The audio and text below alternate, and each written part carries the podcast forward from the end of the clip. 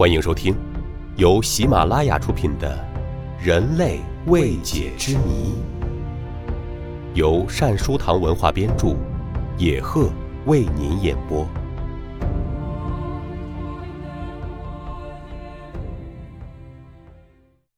第八集：外星人的动物园。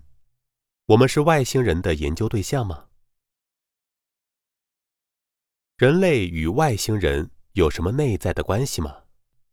很多科研专家做出了十分大胆的猜想，并且为了证明猜想的真实性，也已经做出了一些实验计划。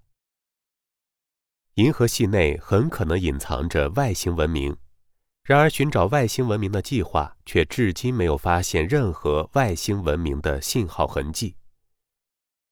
科学家于是提出了一种动物园理论。那就是地球只是外星人的一个实验动物园。根据实验规则，外星人严禁和作为实验动物的地球生命进行任何的通讯联系。美国外星文明科学研究之父弗兰克·德拉克，也是寻找外星文明的 SETI 计划的创建者。据他称。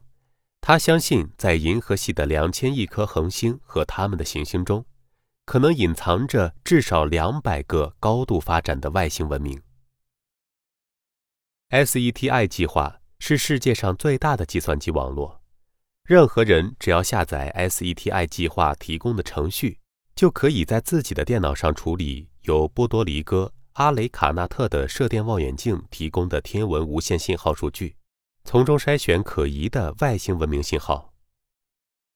到目前为止，全世界已经有超过五百万台家庭电脑加入了寻找外星文明信号的 SETI 计划，至今未收到任何外星人信号。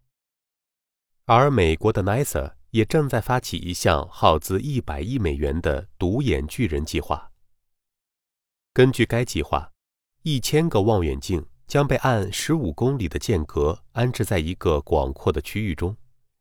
这些望远镜组合起来，可以接收一千光年之内的外星信号。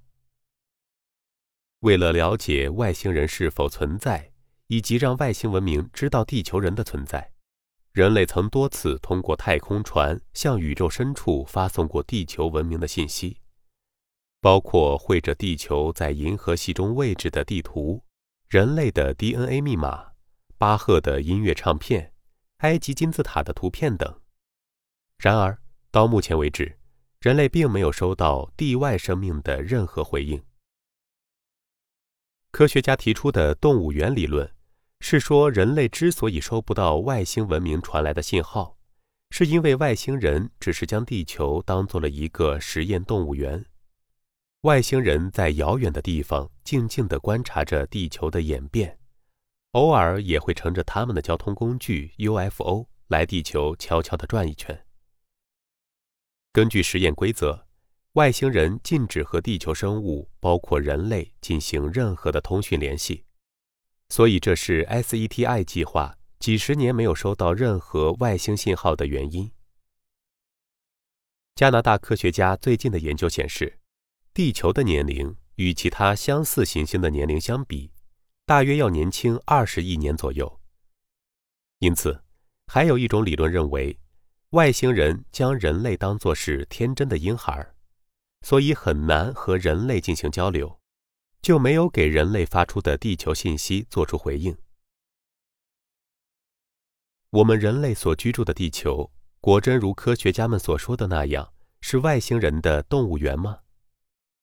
面对科学家们提出的动物园理论，我们是相信还是质疑呢？